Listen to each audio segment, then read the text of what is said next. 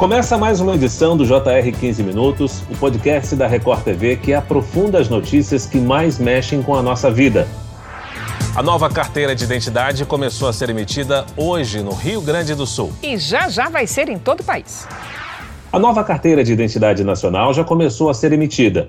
O Rio Grande do Sul é o primeiro estado a emitir o documento que terá QR Code e será unificado no país por meio do CPF. Qual a diferença desse novo documento de identificação para o RG antigo? Ele será obrigatório? E por que foi criado? 15 minutos de hoje esclarece essas e outras dúvidas com a diretora substituta do Departamento de Identificação do Instituto Geral de Perícias do Rio Grande do Sul, Flávia Viana Ferreira. Bem-vinda, Flávia. Obrigada. Quem nos acompanha nessa entrevista é o repórter da Record TV do Rio Grande do Sul, Jairo Bastos. Jairo, o Rio Grande do Sul é o primeiro estado a emitir a nova carteira de identidade. Como foi a movimentação no posto de identificação do Instituto Geral de Perícias aí em Porto Alegre? Olá, fora. Oi, Flávia. Muito obrigado pelo convite, em primeiro lugar. É um prazer participar aqui do podcast JR 15 Minutos, viu? Fora, começou então no dia 26 de julho a emissão da nova carteira de identidade. O primeiro estado a emitir o documento foi aqui o Rio Grande do Sul e a movimentação no posto de identificação do Instituto Geral de Perícias em Porto Alegre foi grande, viu? Em breve, o documento também estará disponível para outras unidades federativas. Flávia, quais são as novas mudanças no documento de identificação nacional? Será um documento mais moderno e mais seguro? Pode-se dizer isso com certeza? Sim, pode-se dizer com certeza que é um documento bem mais seguro. Né? Ele vai ter vários itens de segurança que o modelo antigo não tem, como por exemplo o QR Code, né? Então ali dentro do QR Code eu vou ter a data da validade, vão ter todas as outras informações do cidadão que não constam impresso na carteira de identidade, como até informações sobre saúde, sobre doação de órgãos, que é uma novidade, né? Que é bem importante. Então, os indivíduos acima de 18 anos vão poder declarar se são doadores de órgão ou não. A impressão digital, ela não vai mais ficar aparente no documento, ela também vai estar dentro de, desse QR Code, o que dificulta a falsificação, né? E tem outros itens de segurança, como a marca d'água, né? É um papel moeda, é um, um papel com uma maior resistência, né? Então, a impressão dele é através de uma impressora laser, onde a impressão ela não borra, ela tem uma durabilidade maior.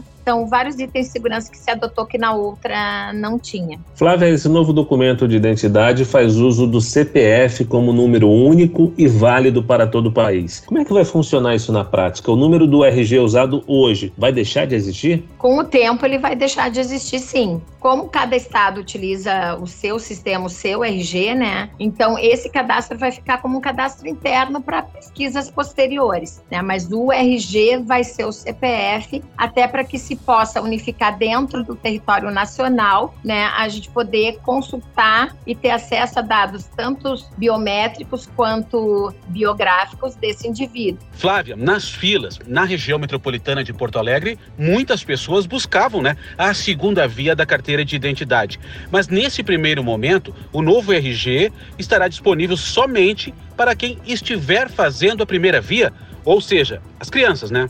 Sim, aqui no Rio Grande do Sul a gente optou por isso, para ver como é que o sistema ia se comportar, né? Porque nós não dependemos, a partir do documento novo, somente agora dos bancos biométricos do Rio Grande do Sul e do nosso sistema desenvolvido aqui, né? Não, a gente depende de outros órgãos, então de linkar com a Receita Federal, com o TSE, né, que é o banco biométrico também uh, do Brasil, que a gente vai ter esse acesso, além do banco biométrico do Rio Grande do Sul, vamos poder pesquisar esse indivíduo do banco biométrico do TSE. Né? Então, a gente precisava saber qual seria o tempo dessas respostas para o nosso sistema para confirmar, olha, esse, esse CPF está válido. Por isso se optou pelas primeiras vias por enquanto. Né? Até porque as pessoas, para poder fazer o um novo modelo, têm que estar com CPF regularizado na Receita. Se a pessoa não estiver, ela vai ter que regularizar primeiro a sua situação na Receita Federal para depois vir fazer o documento. E quando é que o novo documento será obrigatório em todo o país? Existe uma data para a substituição?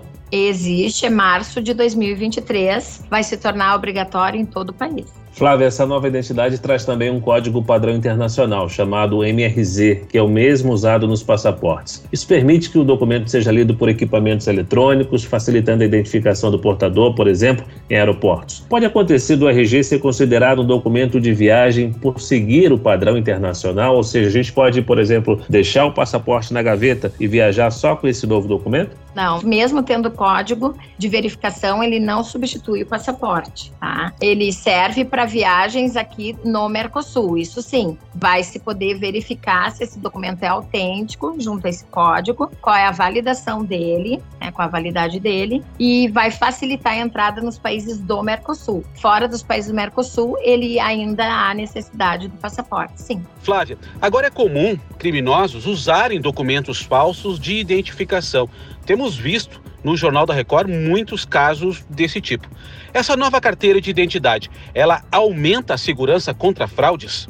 Sim, ela aumenta, porque, por exemplo, dentro do QR Code, uh, ela não tem mais a impressão digital uh, aparente no documento, ela não vai mais impressa. Então, tem vários itens de segurança que estão dentro do QR Code, né, como a impressão digital, a validação né, desse documento, as outras informações que não estão expressas, como eu falei. Então, assim, o fato dela ter a impressão digital dentro do QR Code dificulta muito. Impedir, a gente sabe que a fraude é complicado impedir totalmente 100% mas ela vai com certeza uh, trazer muito mais segurança e dificultar as falsidades ideológicas. O Rio Grande do Sul foi o primeiro estado a emitir a nova carteira de identidade. Por que, que o estado saiu na frente das demais unidades federativas do Brasil? E qual seria a previsão, Flávia, para o restante do país? O Rio Grande do Sul não precisou fazer muitas adaptações no sistema para poder emitir esse novo documento. Então, isso também foi uma negociação uh, junto aos outros estados e ao governo federal, uma vontade, né, de que a gente pudesse uh, começar logo em seguida,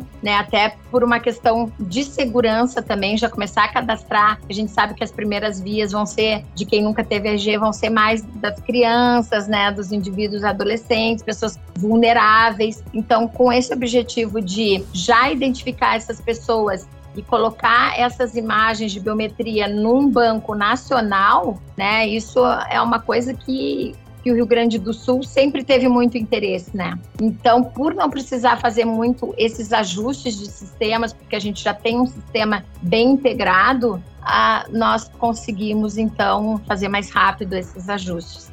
Muitas pessoas não sabem, mas existe um aplicativo chamado RG Digital e nele é possível cadastrar a carteira de identidade por meio do QR Code, que consta bem no verso ali do documento.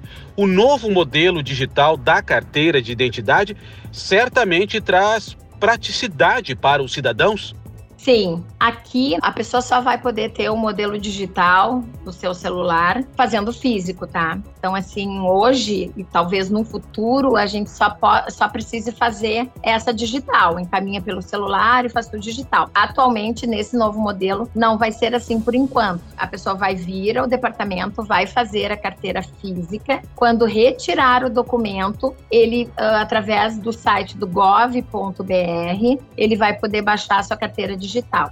Flávia, como é que os cidadãos que não possuírem ou estiverem com as informações incorretas de CPF devem proceder? Eles certamente terão um pouco de dificuldade para emitir novas identidades. Você já dizia agora há pouco que precisa estar com o CPF em dia com a Receita. Como é que fica essa situação? Explica para a gente um pouco mais os critérios de que se esse documento vai ser negado ou não e quais são esses critérios, aí é uma determinação da Receita Federal os departamentos eles não têm essa autonomia, né? A gente só vai receber uma resposta da Receita dizendo não, esse CPF é ok, pode dar andamento no documento. Esse CPF não é ok, ele está inválido, ele está com algum problema junto à Receita. Às vezes é até uma inconsistência no nome. A pessoa está na Receita Federal como solteira, por exemplo, e casou e vai fazer o documento como casada. Então, primeiro ela tem que fazer essa mudança lá na Receita fisicamente. Ela pode procurar um órgão da Receita Federal para fazer essa, esses ajustes, ou também através do site da Receita Federal, também dependendo da inconsistência, vai se poder fazer pelo site da Receita Federal. Mas os departamentos não têm essa,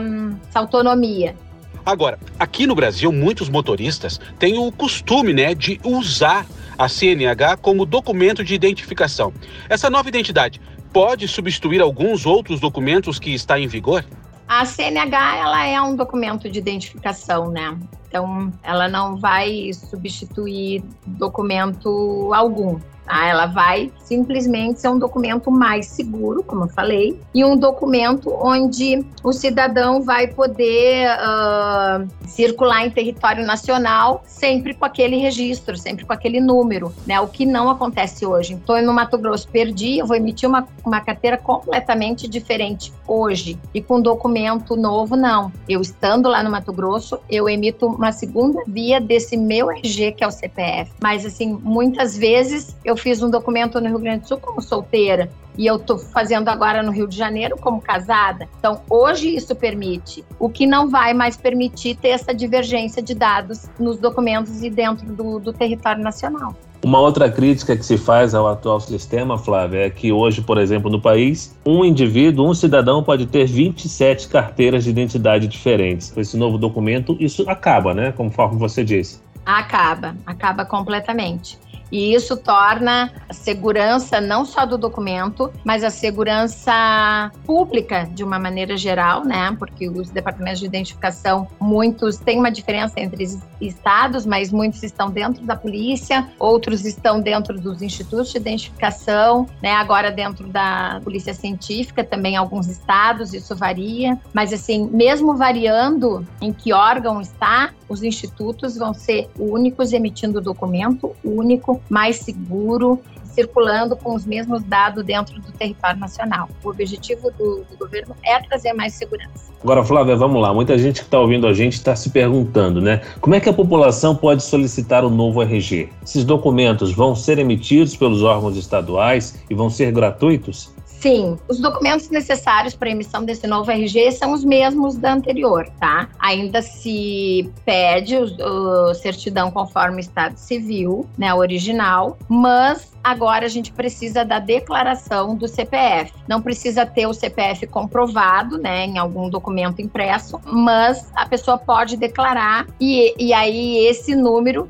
tem que bater com o número que está na receita. Se a pessoa declarar um número errado, equivocado, não vai bater com o da receita e não vai conseguir fazer o documento. Então a pessoa tem que saber o seu número de CPF, pelo menos. E onde que a gente pede o um novo RG? Hoje, por exemplo, se a gente precisa de um serviço de uma segunda via, em cada estado geralmente tem um órgão ali que emite um serviço público, um local em que as pessoas costumam fazer essa solicitação. Vai ser nesses mesmos locais? Nos mesmos locais. Essa questão não muda, tá? O que muda é só o modelo do novo documento e, o, e como eu disse, os links com os outros órgãos para poder se emitir um documento único como o CPF, que vai ser um novo RG. Então, assim, no Rio Grande do Sul, ontem começamos só no Departamento de Identificação, na Avenida Zenha 255, para que a gente pudesse uh, ver como o sistema vai se comportar com esse novo documento. Então, nesse primeiro momento, momento aqui no Rio Grande do Sul, só no Departamento de Identificação na Zenha. Dia 4 de agosto vai se abrir para os demais postos do interior do estado. Em meados de setembro, que ainda sem uma data definida, mas acreditamos que em meados de setembro, uh, vai, vai, abrir então para segundas vias, para quem já teve RG no estado, né? Uh, para o restante da população. Mas independente disso, se já teve RG no estado ou não teve,